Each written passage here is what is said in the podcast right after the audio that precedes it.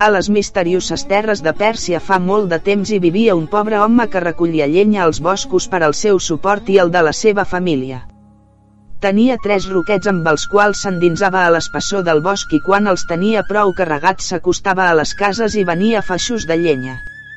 Un bon dia no trobant prou llenya es va endinsar molt en l'espessor i arribant a una gran lloma on destacava unes enormes pedres es va posar a recollir llenya i a amuntegar-la per anar a buscar els ases que havia deixat pasturant una mica més lluny. Estava en aquest assumpte quan va sentir un soroll estrepitós de cascos de cavall. Ali Baba espantat va pujar a dalt d'un enorme arbre per temor que fossin saquejadors de camins. Un a un van anar passant per sota d'on es trobava i els va començar a comptar, un, dos, tres quaranta va ser l'últim que va poder explicar. Es van anar posicionant davant del turó i un d'ells que havia de ser el cap va cridar a les roques. Obri-te sesam.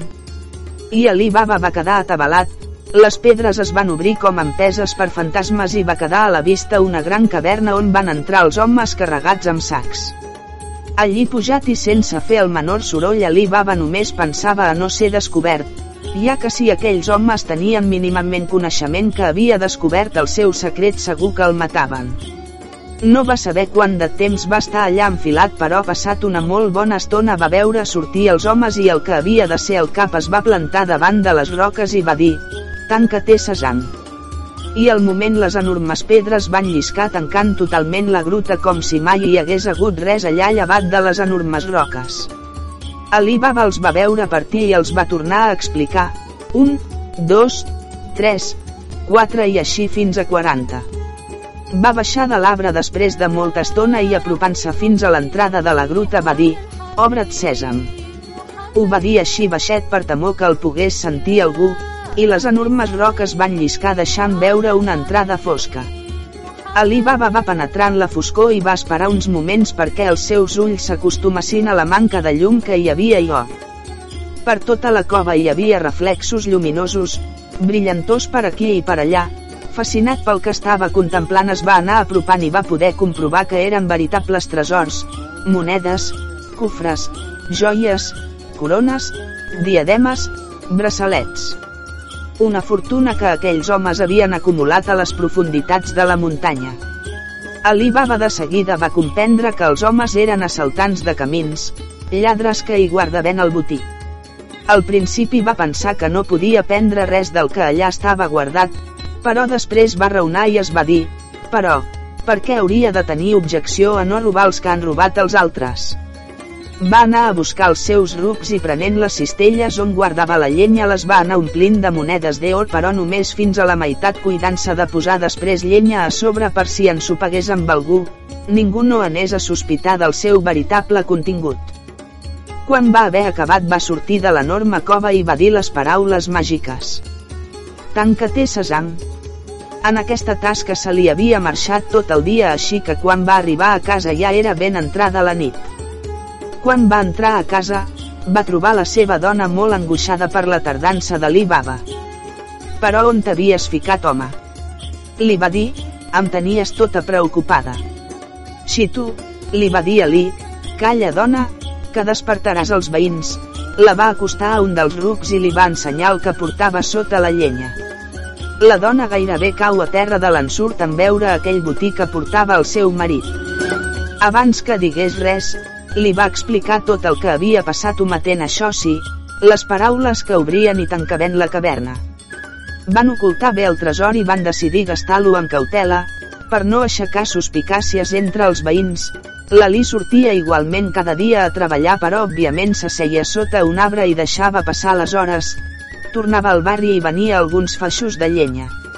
No obstant això el benestar és difícil d'amagar i de mica en mica van anar sortint de deutes i encara que ho feien amb molta dissimulació entre els veïns es murmuraven que estaria ficat Ali Baba.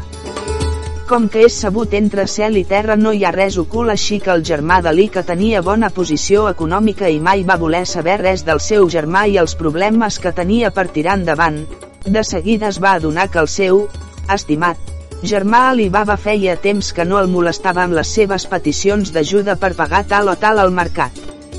Així que va començar a donar-li el cap indagant entre els paradurs del mercat a veure què era de la vida d'Alibaba. Està bé que Sim, que així es deia el germà d'Ali Baba, ha passat aquest matí per aquí. Avui no ha vingut, però ahir em va comprar un peix per fer-hi una sopa. Un peix. Va pensar que sim, i dona tret diners aquest infeliç per a un peix. Fa alguns dies va venir i em va comprar unes teles de Damasc, vaig pensar que hi hauria festa a la família. Teles? De Damasc. Però aquest desventurat en què estarà ficat? Es va dir que sí.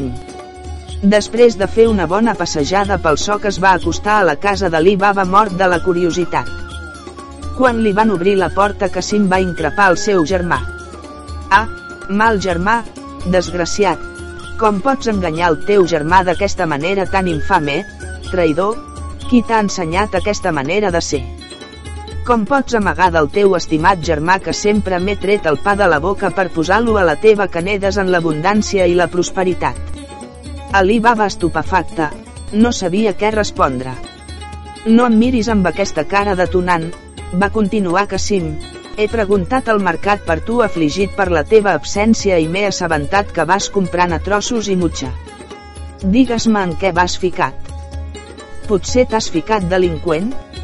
No, no em contestis truant. No vull saber-ho. No vull ser còmplice de les teves tracaleries i desventures. Però, però, balbucejava Ali, que em parles que sim. I encara m'ho negues, li va dir que sim emportant-se les mans al cap dramàticament, per què? Per què em tractes d'aquesta manera tan desconsiderada? Què t'he fet jo, Ali? No he estat bon germà sempre. No he estat sincer amb tu cada cop que ho has necessitat. Casa meva sempre ha estat casa teva, el meu ha estat teu, el meu pa ha estat el teu pa. En això va sortir la dona d'Ali que estava escoltant des de la cuina la conversa i posant cares a tot el que Cassim parlava. Què? De quin amor parles, Cassim? Mai has tingut un gest envers el teu germà Ali. Hem passat moltes necessitats i mai ens has ajudat més que amb bons consells. Ja et vaig dir que estalviaràs. Si no tens per carn no la compris. Per què vols menjar tres cops al dia si amb una prou i sobra? Ali es posava el dit índex a la boca fent-li senyals perquè callés. Però, ella que ja havia aguantat bastant i a més se les tenia reservades des de feia temps va preferir seguir donant-li a la sense os. No, no callo, ja és hora que algú li digui quatre coses a aquest germà teu que més sembla un prestador que un germà. Oh, viure per veure, va dir que sim fent que plorava, Ara he d'aguantar insults i maltractaments per part d'aquesta dona que he volgut com si fos també germana, sang de la meva sang. Va, melodrames barats, va contestar l'esposa d'Ali, germana, ja, ja, però si ens vas comprar l'anell de matrimoni per no deixar-nos els diners quan ens volien treure els rucs que són el nostre suport. No, segueixis, no segueixis si us plau, li va dir que tombant-se en una vella butaca que hi havia al pati i tocant-se el pit com si cada paraula de la seva cunyada fos un punyal que li clavaven al cor, jo que tant m'he preocupat per vosaltres, jo que sempre us he tingut a la meva ment, per què per què hi ha tanta ingratitud al món? Va dir cridant. Bé, va intervenir Ali a la baralla, n'hi ha prou ja que tots ens estan sentint. Doncs que sentin tots, va dir la seva dona, el teu germà sempre ens ha ignorat, menyspreat i sé que més d'una vegada li ha dit als seus criats que ni ens obrissin la porta. Que em feia que plorava despaterrat al sofà fent senyes al cel amb les seves mans i després Ali i la seva dona en una conversa mental amb el bon Déu aquí estava comentant el mal tracte que estava patint a casa del seu estimat germà. Ja n'hi ha prou, va concloure Ali, està bé que sim t'explicaré el que passa, no sé com t'has assabentat però has de saber. I Ali pacientment li va narrar al seu germà tot el que li havia passat aquell dia. Això de la cova, els lladres hi va incloure també les paraules que obrien i tancaven la cova amb els tresors. Cassim va obrir els ulls avariciosament a mesura que el seu germà narrava els esdeveniments i ja a la seva ment s'imaginava a l'amagatall, banyant-se en els tresors i gaudint-ne. Per fi Ali va acabar el seu relat i Cassim canviant ràpidament d'actitud el va mirar despectivament i li va dir no ha estat tan difícil explicar-li al teu germà aquesta aventura que vas tenir. M'alegro per tu estimat Ali, Espero que sàpigues gaudir del tresor que has portat i sàpigues administrar-ho correctament perquè mai et falti res. Ali el va mirar desconcertat, esperava almenys que Cassim li demanés part del que havia portat de la cova, però no, el seu germà s'alegrava de la seva fortuna i a més li estava donant consells de com fer-la servir perquè li rendís. Sí, sí, va prosseguir Cassim parlant, fa cara d'incredulitat, però no volgut germà, ja veus que la meva preocupació és sincera, ara marxo a la meva humil llar, gaudiu de la vostra fortuna i si mai necessiteu consell, ajuda, socors de qualsevol tipus, de qualsevol tipus, ja sabeu on podreu trobar-me, casa meva com sempre serà la teva casa estimat germà, li va estampar dos sonos petons a les dues galtes un altre al front i va sortir de la casa. Ali es va quedar més aviat atontat davant l'actitud de Cassim. Mai no li havia parlat d'aquesta manera i encara menys besat. La seva dona per contra va tancar un ull remugant a l'interior que estaria tramant Cassim del qual no es fiava ni un pèl. Cassim per la seva banda tenia molt clar quins eren els passos a seguir. Demà mateix abans de despuntar l'alba portaria un ramat de camells a les portes de la meravellosa cova i trauria tot el que pogués. Molt abans que el sol arribés a treure el cap per l'horitzó i ja que tenia els camells llestos amb grans cistells, els seus criats no havien fet ull aquella nit obeint les estranyes ordres que Cassim els donava atropelladament. Ho veien eufòric, ple d'una estranya alegria, i rarament amable envers ells. Va partir amb la seva caravana de camells al sol, sense ni tan sols un criat que l'ajudés, allò va estranyar en gran manera tothom a la casa. Era nit tancada quan Cassim travessava els carrers del barri, molt aviat es va trobar als afores i va encaminar la seva ruta cap a la cova que Ali li havia indicat, la va trobar sense dificultat, el seu germà era un bon narrador i no deixava detall fora de lloc que va facilitar el viatge. En arribar davant la immensa roca es va quedar sorprès, va dir les paraules màgiques solemnament, obret sesam, i la cova va quedar oberta davant els avariciosos ulls de Cassim. Va entrar precipitadament i en veure tant or, tantes pedres precioses, tanta plata, va quedar fascinat, va començar a riure i va recórrer saltant i cridant la gran profunditat de la caverna que li semblava sense terme, les monedes i tresors s'amuntegaven a banda i banda. Fora els camells esperaven, de sobte es van espantar molt doncs un gran estrèpit es va escoltar de lluny i a mesura que s'aproximava el fregó de cascos els camells van començar a espantar-se i es van anar escampant deixant caure els cistells a terra. Els lladres van quedar estupefactes en veure la seva cova oberta, van treure les espases i van entrar molt enfadats a l'interior on els esperava que s'hi m'embadalit amb tanta riquesa. Passats els dies, a casa d'Ali seguia la vida com sempre, per no aixecar sospites cada matí sortia amb els seus rucs a buscar llenya, portava alguns fets i els venia aquí i els sol·licitava, per descomptat ja no es donava la dolenta vida que abans tenia, ja que no depenia d'aquella feina per sostenir-se, però havia quedat amb la seva dona a viure dissimuladament perquè els seus veïns no preguntessin a què es devia el seu millor nivell de vida. L'esposa sempre sospicaç en pensant que si m'arrugava el nas, tancava un ull i torçava la boca parlant amb si mateixa interrogant-se pel parador del germà d'Ali. Feia molt que no sabien res del susdit i li semblava molt sospitós tant de silenci.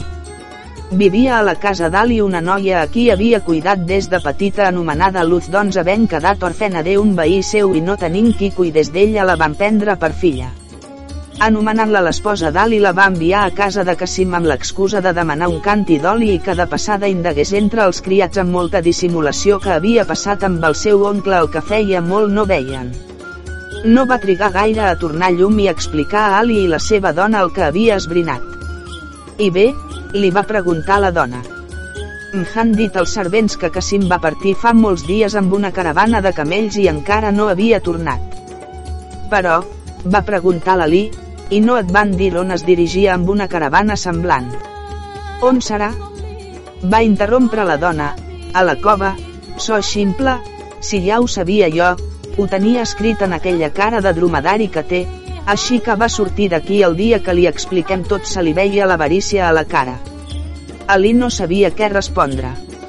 L'estrany, va continuar parlant Luz, és que ningú sàpiga res de Cassim des de fa tants dies, li haurà passat alguna cosa dolenta. Pot ser que li hagin assaltat bandits, o que tingués un accident i estigui tirat ferit en algun lloc. Ali espantat de seguida es va muntar en un burro i va partir a la foscor de la nit. Va fer el recorregut cap a la cova per veure si descobria el seu germà tirat en algun racó del camí, va aconseguir veure camells errant i el seu cor va palpitar espantat podrien ser els de Cassim. Arribant davant la cova va dir les paraules màgiques i va entrar-hi.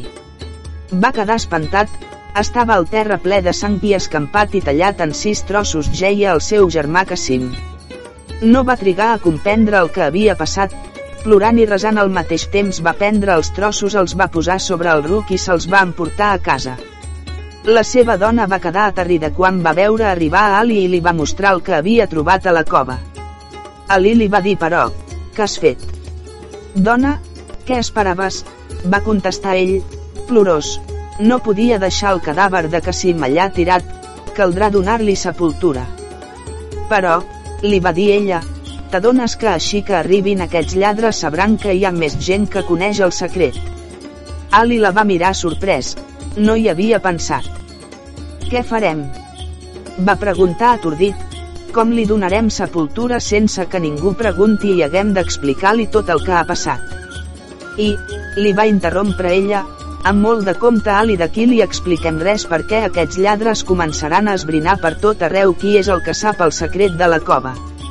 Llum que contemplava tot sense dir res, els va mirar tan angoixats que acostant-se'ls els va consolar i els va dir, no us preocupeu, conec jo un sabater farcit que és sec, però que té unes mans impecables per cosir cuils. El portaré demà, ja m'inventaré alguna cosa. L'endemà va sortir Luz al mercat i acostant-se al lloc del sabater va començar a parlar molt de sigil. M'estranya que sent sec puguis cosir tan bé com diuen els teus clients. De què t'estranyes? No saps que aquí els falta un sentit se'ls augmenten amb escreix els que li queden.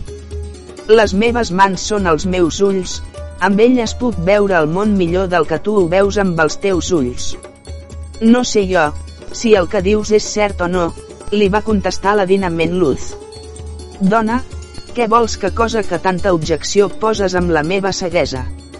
Um, a part que siguis hàbil amb les mans m'agradaria saber si podries mantenir a més la llengua al seu lloc doncs el que necessito quines coses ha de ser del més discret, per això et pagaria molt bé si fas la feina que vull encomanar-te bé i si sumes el silenci et pagaré el doble.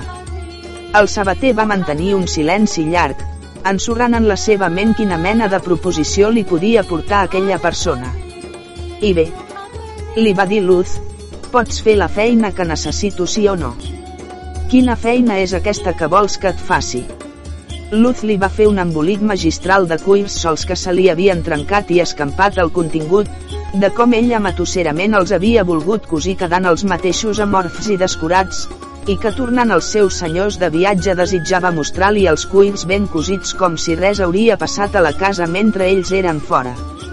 El sabater una mica atapeït amb l'explicació, però pensant també en els bons diners que li pagarien va acceptar l'encàrrec. Aquella mateixa nit quan tots dormien van anar a buscar el sabater i el va portar fins a la casa fent un recorregut llarguíssim perquè el bon home no sabés on l'encaminava. Quan per fi van arribar a la casa el va ficar al cobert i un a un li va anar passant els trossos de cassim perquè els anés unint amb la seva magistral feina. Però, va preguntar en un moment donat la carament a Luz, que has omplert aquests cuirs. De carn de camell, li va dir ràpidament, fes la teva feina i no preguntis més, que ja saps que hem quedat. Realment el sabater va fer un treball sensacional, que si va quedar cosit i almenys unit, no és que donés molt bona impressió aquell cos suturat pel sabater, però amb uns bons llençols que el cobrissin quedaria llest per ser sepultat sense que ningú preguntés res. Luz va tornar al sec a casa seva fent un altre recorregut diferent de l'anterior amb la idea que l'home no sabés ni per on havia anat, ni per on havia tornat i per descomptat no tingués idea de quin barri o carrer havia estat. Li va pagar amb dues monedes d'or per la feina i pel silenci que hauria de guardar.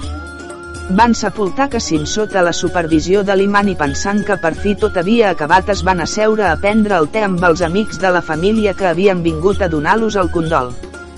Els quatre zero lladres quan van tornar a la cova i van comprovar que algú havia entrat novament al seu amagatall, Van entrar a fúria i van decidir trobar qui coneixia el seu secret. Van partir uns quants a les viles i llogarets propers, els camins i les pastures de bestiar per indagar amb moltíssim sigil si alguna persona havia augmentat la seva despesa, les seves pertinences o la seva forma de vida així d'un dia per l'altre. Ja se sap que moltes vegades no és fàcil guardar la vanitat i la presumpció i així que podem mostrar als nostres veïns que ens sobren riqueses ostentem amb robes, compres o festa.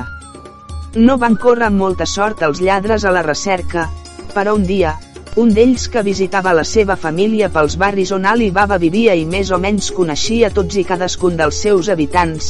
Caminant pels seus carrers va encertar a veure el sabater remandó i ho va notar més content, millor vestit i fins i tot amb eines noves. Va sospitar immediatament si no fos ell pel seu problema de vista l'intrus, però potser algun dels seus parents o coneguts podrien ser el motiu de la desesperació dels 4-0 lladres. Amb molta cautela se li va acostar i va començar a parlar amb l'excusa de portar-li un calçat i sabent el preu. Molt lladí era aquest lladre, i li va anar trepitjant amb afalacs, moixaines i sornegaria d'on havia tret tan bones eines que l'ajudaven en la seva feina, el va agafar amb paraules boniques i al final va aconseguir assabentar-se dels detalls d'aquell bon pagament per anar a remenar uns odres d'oli. Quan va obtenir la informació va començar a ensumar pel basar, parlant amb botiguers, prenent-te i xerrant animadament amb els que podia. Així es va assabentar de com estava d'omplir la vida a Alibaba, el terrible de la mort del germà i el trist i apressat que havia estat l'enterrament. No li va fer més falta al lladre que aquestes notícies per anar filant una cosa amb una altra i adonar-se que era aquell home que coneixia el secret de la cova. Se'n va anar fins al seu cap i explicant-li tot el que havia esbrinat van tramar una terrible venjança contra Ali Baba, casa seva, la seva família i tot el que hagués viu en aquella casa. Una tarda que Ali Baba estava assegut al pati va sentir que trucaven a la porta i es va acostar a obrir-la. Un camaller somrient el va saludar i va demanar parlar amb ell. Amic, necessito un favor gran de casa teva, Soc venedor d'oli i he vingut fins a aquesta ciutat a oferir el meu gènere. Com pots veure se m'ha tirat a sobre la tarda i no sé on podria trobar allotjament.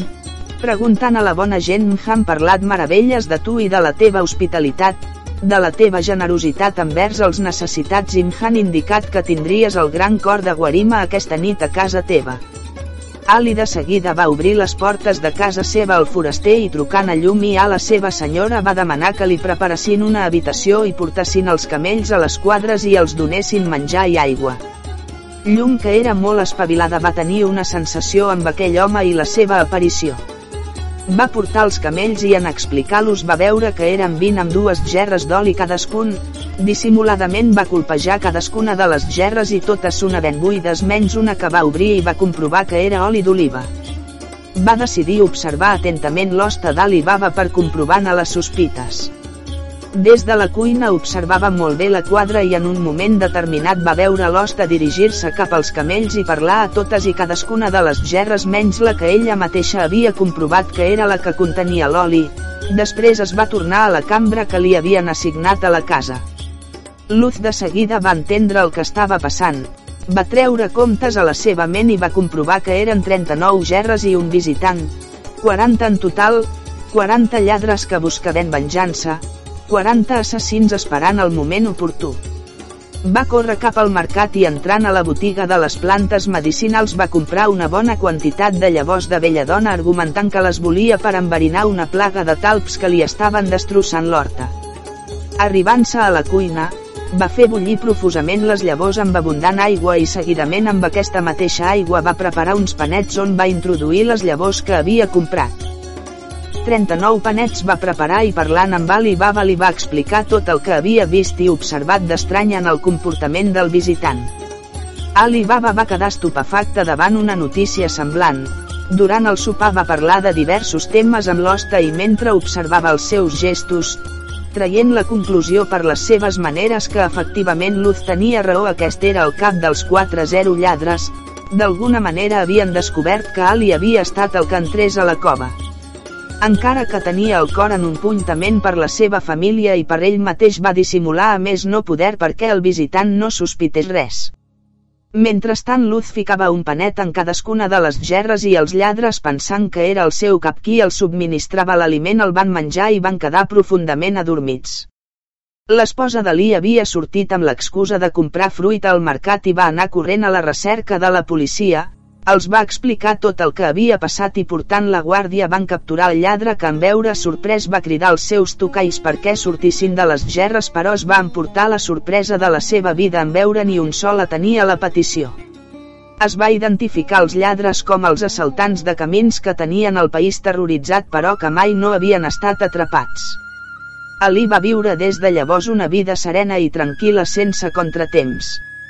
Luz va casar amb un ric mercader i amb la seva saviesa va fer prosperar molt el negoci. Els tresors van quedar tancats en aquella meravellosa cova que Ali Baba havia descobert mai no va explicar el secret ni les paraules màgiques a ningú. Si algun dia passegeu per Pèrsia recordeu que en algun lloc hi ha una cova molt gran plena de tresors i recordeu també les paraules. Obreta Sesam,